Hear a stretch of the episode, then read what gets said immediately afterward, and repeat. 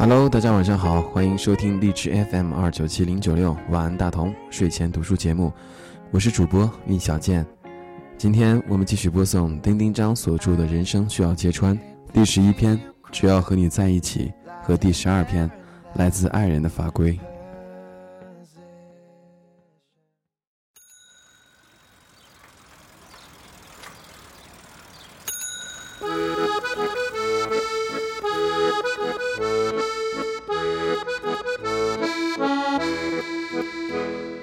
只要和你在一起，再没有比情诗更适合荼毒恋人们的了。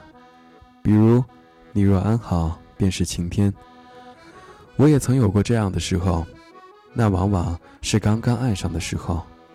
我说过一些傻话，我说，只要和你在一起，干什么都行，且做作的加强重音。哦，干什么都行。我也常用此来强调好朋友的重要性，甚至身体力行过一段时间。重点不是吃什么，而是和谁吃。但在吃过几次异常难吃的烂菜馆掀了桌子之后，我放弃了这个观点。贪得无厌者如我，其实不仅在于跟谁吃，还在于吃什么，尤其是密友或者已然是伴侣，吃什么的重要性就被提升到更高级别。我们这么互相爱着，还不得吃点更好的吗？坐在团购餐厅里吃大锅饭，还强调你是唯一的人，骗鬼啊！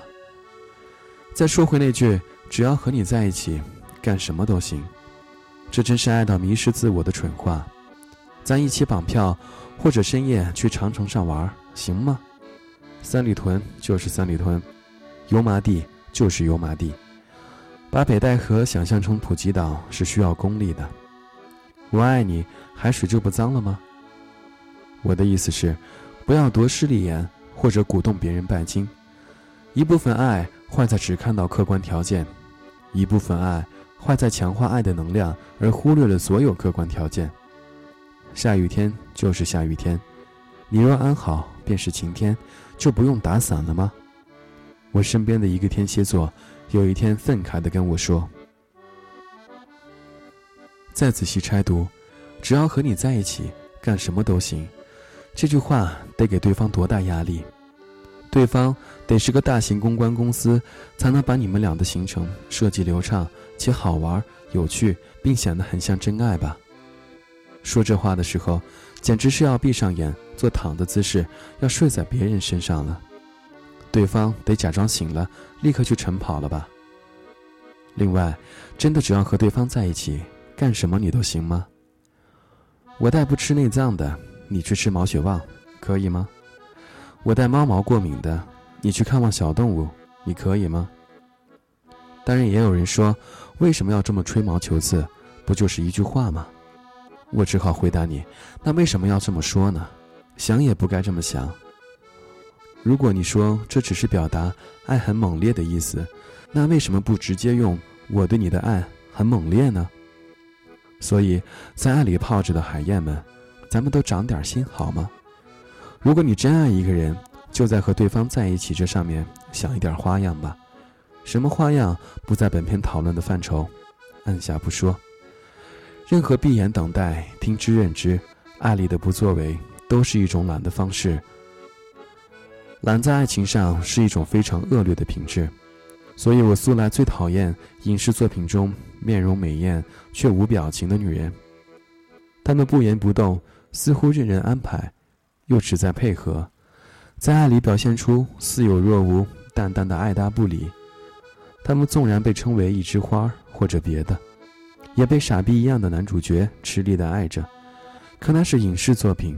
需要揭穿的现实是，对方爱你爱的再多，重复爱这种动作也很累，会厌倦。所以换个表达方式，如果非以“只要和你在一起”为开头的话，改成“只要和你在一起，怎么干都行”，会显得很性感热烈。只要和你在一起，什么都不干都行，可以显得无欲无求，极易满足。实在非要说的话，就说干什么都行。只要和你在一起，至少在语序上，显得对方很好，很重要。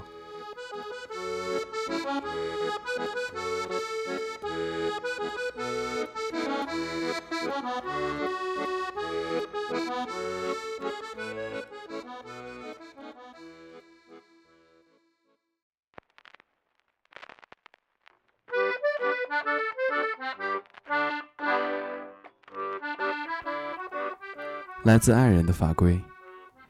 我见过最严苛的爱人法则是：男人不许女人坐飞机。于是他有急事出远门的时候，只能着急的去乘火车。我觉得他很适合娶葛优。葛大师常年不坐飞机，新闻发布会都能让主办方搬到家门口的酒店里，尽量减少和交通的关系。他和这男人多搭。有的男人不许女人坐飞机。有的女人不许男人打飞机，这些来自爱人的法规义正言辞，五花八门。他们之所以理直气壮，全因爱的名义和我还不是为了你好。我年幼时常常犯神经病，有一天心血来潮，就组织部门里的已婚男士搞，看看我们谁现金多活动。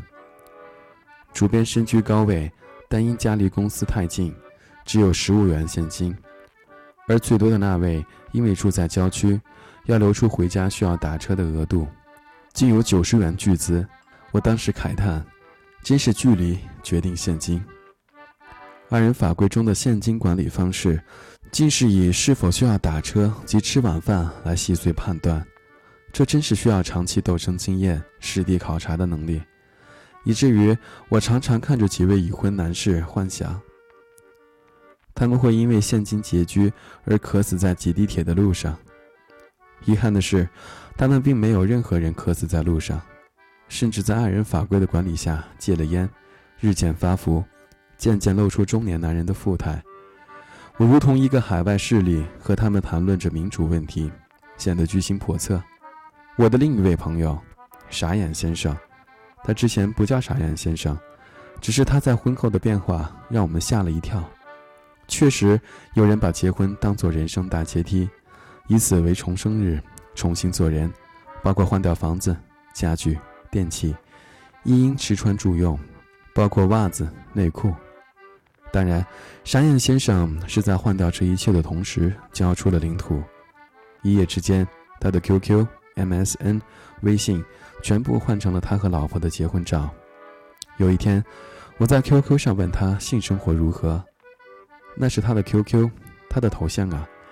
结果他的老婆回复：“他不在，我们挺好的。”我再重复一遍：“那可是他的 QQ，他的头像啊。”我当时就想打电话过去骂娘了，但又怕会是他老婆接的，只好删除了他的 QQ 泄愤。一想起我们年少时的那些脏事儿、秘密，很可能被这王八蛋因为结婚而共享给枕边人。我就有一种要打上门去的冲动。后来的某个春节，我再次见到了傻眼先生，他告诉我他离婚了，因为即便是那个突然间侵占他所有领地的女人，竟然也隐瞒着他一块巨大的岛屿，且皆是秘密。比如，他有一张不知为什么常常被刷钱的信用卡，他直至离婚也无法解释这些钱的走向。傻眼先生彻底傻眼了。这发生在纯粹如他交出了所有通讯密码和银行密码之后，太震撼又太不可思议，像两个许诺要赤手空拳比试一下的人，对方一出手就是一把菜刀。我没有带领他推翻帝制，他自己推翻了。目前他单身，建立了一套完整的防护体系，与新女友交往顺利，怡然自得。建国立法什么的最带劲儿了，而两个热乎乎谈恋爱、谈昏了头的人，最容易用法规来证明自己的爱与忠贞，并愿意享受这种被管束所带来的不自由感。我们有的时候会把它误解为他很爱我，这当然有快感，这也无可厚非，但底线并不该因为你们是爱人而有所改变。我尊敬那些在一开始。就爱说出底线的人，比如，不能随便翻我的包，不要乱动我的照片，不要在我吃饭的时候提尸体等等。我有我的怪癖，这是我的底线和法规，这样对方知道是好的。而那些针对对方提出来的细节法规，量身定做的，以“我是为你好，你得听我的，不然你不爱我的”逻辑设计出来的灭人欲法则，比如，你不能在街上的时候看别的女人，你不能穿很裹臀的衣服，你不能抽烟，你必须单手扶鸡鸡尿尿。啊，以上还是算了吧，管也管不住，定了也白定。